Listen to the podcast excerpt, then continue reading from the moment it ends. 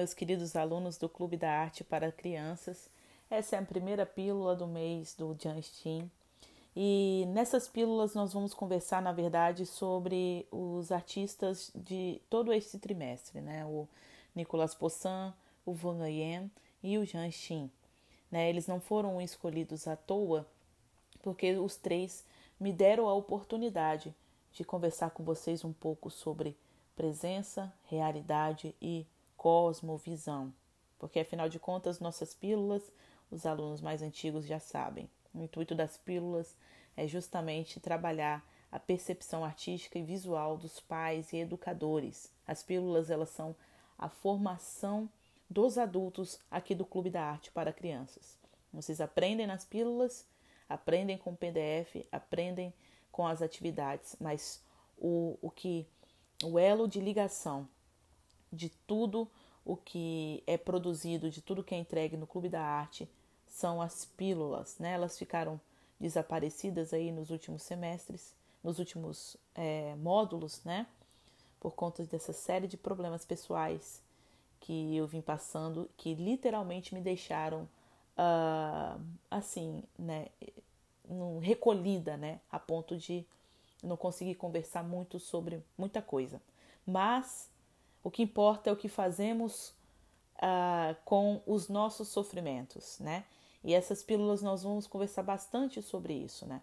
Cosmovisão, realidade, presença.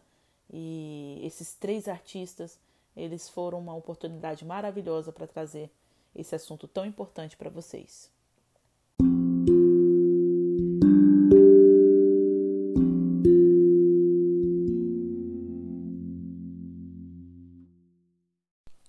Em seu livro Cartas de um Diabo para o Seu Aprendiz, C.S. Lewis fala que a, a maneira como nós, é, seres humanos, foram, fomos, fomos criados para agir, para viver, seria uh, como. Seria não, é como ele bem colocou ali, né? Nós devemos viver com um pé, a expressão que ele usa, né? Com um pé no presente e com um pé na eternidade, né?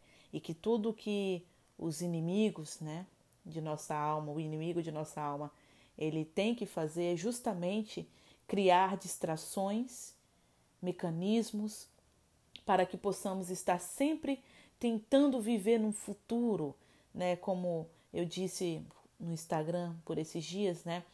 Sempre dentro dessa vida hipotética, né? Vivendo com, a partir de pensamentos hipotéticos em uma vida hipotética, ou ele tenta nos aprisionar a um passado, né? E a gente nunca está ali no, no, no, no estado presente.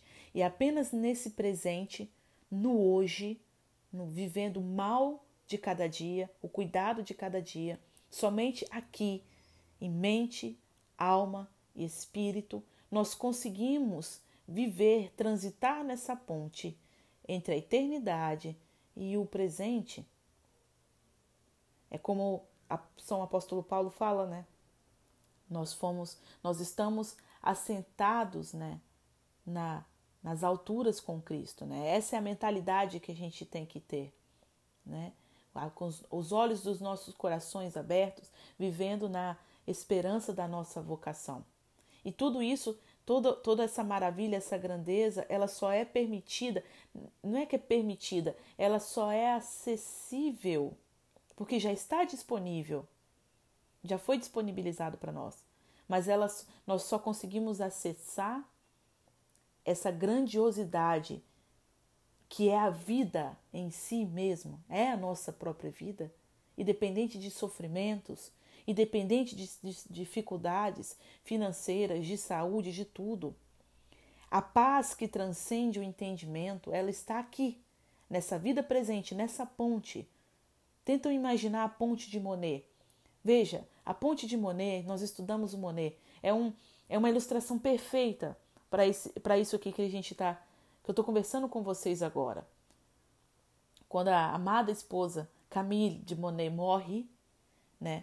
Monet fica ali naquele sofrimento, ele nunca supera a, a, a, a morte de sua Camille, o amor de sua vida. E ele cria todo aquele jardim ali. Inicialmente ela participou da criação, do cuidado, mas ele coloca aquela ponte japonesa ali, naquele jardim, que era o lugar preferido de Camille, o lugar que Camille mais gostava de ficar.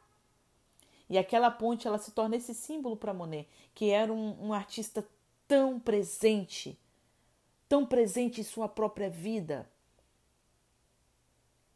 A gente consegue perceber, a gente consegue perceber é, pelo simples ato de olhar para uma impressão de uma obra do Monet. Esse estado de presença.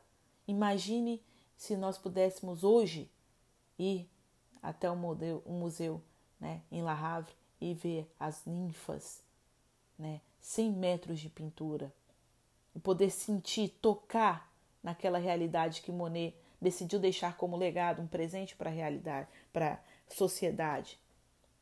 Um pouco que ele conseguiu aprender da eternidade e trazer para o presente, porque essa é a função do artista mesmo, seja na literatura, seja na música, nas artes plásticas ou visuais, é exatamente, exatamente estar nessa ponte entre o presente e a realidade.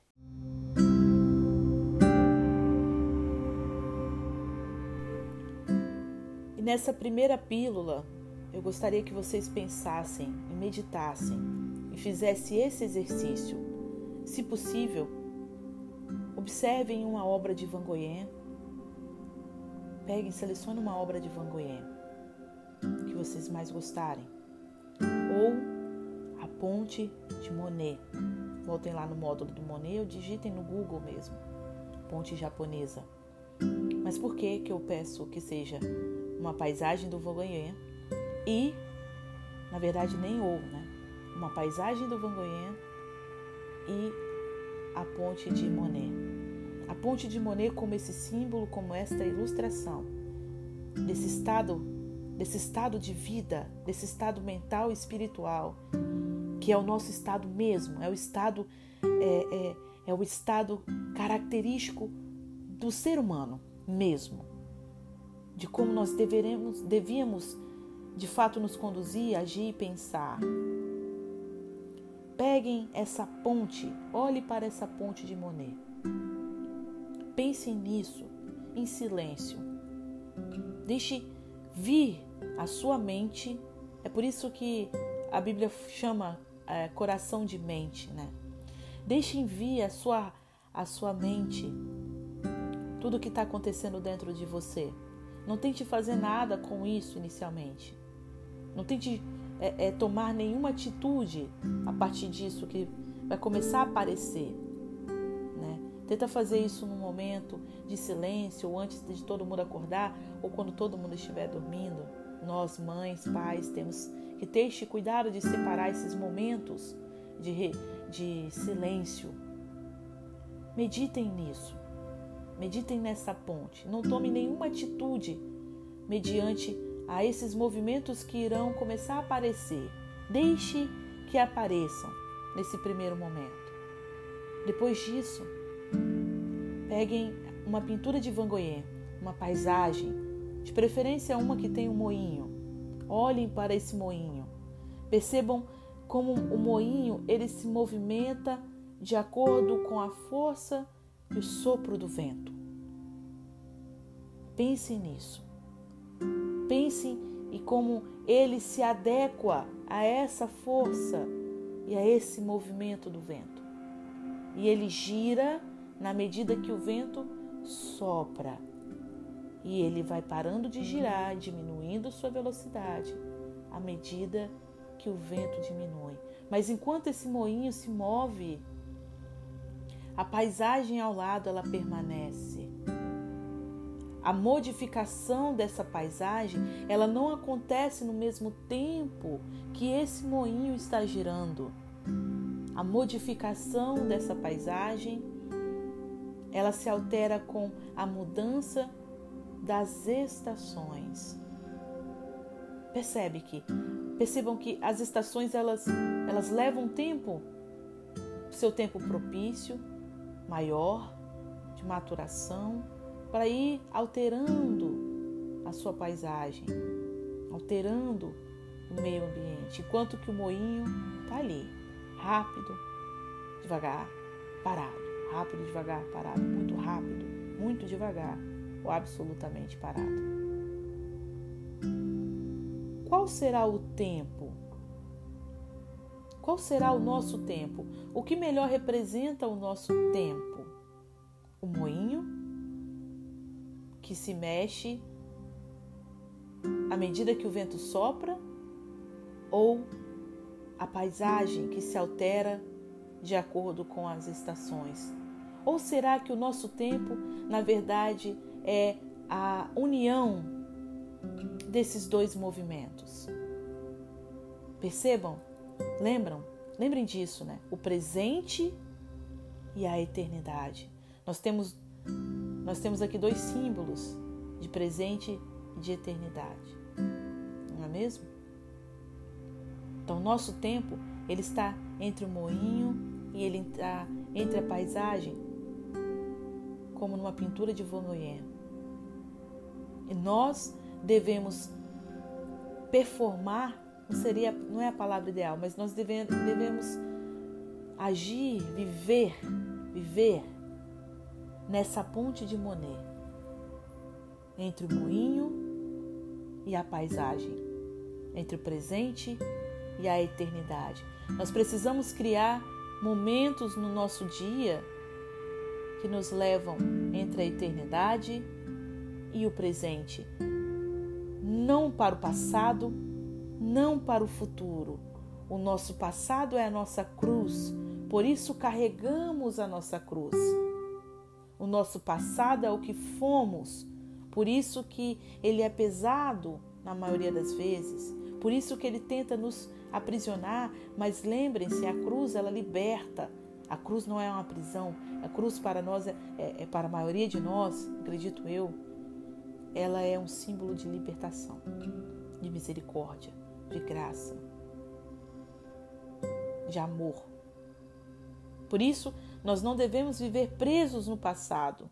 As memórias do passado não podem ser como cipós, cipós unha de gato, como fala aqui no interior. Aquele cipó que prende no seu corpo e quanto mais você se move, quanto mais você se balança, mais ele te arranha. Não. Ela é a cruz que carregamos.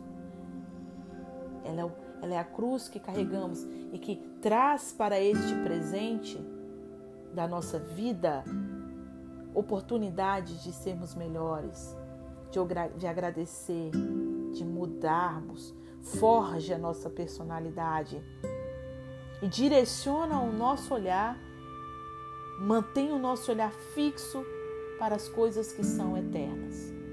Então, nessa primeira pílula, gostaria que vocês meditassem sobre isso. Já é um exercício muito profundo, muito necessário. Na próxima pílula, nós vamos conversar. Isso tudo já está dentro do assunto de cosmovisão. Na próxima pílula, nós vamos entrar nessa, nessa um pouco mais nessa coisa, né, na coisa em si da cosmovisão. E a gente vai conversar um pouco mais sobre Poçan e outros artistas que já vimos aqui. Ok? Então pensem nisso. Deixem aí no grupo uh, o resultado que vocês aprenderam, os, os movimentos, aquilo que você quer compartilhar a partir da experiência dessa pílula. Ok? E é isso, a gente se vê na próxima pílula. Tchauzinho.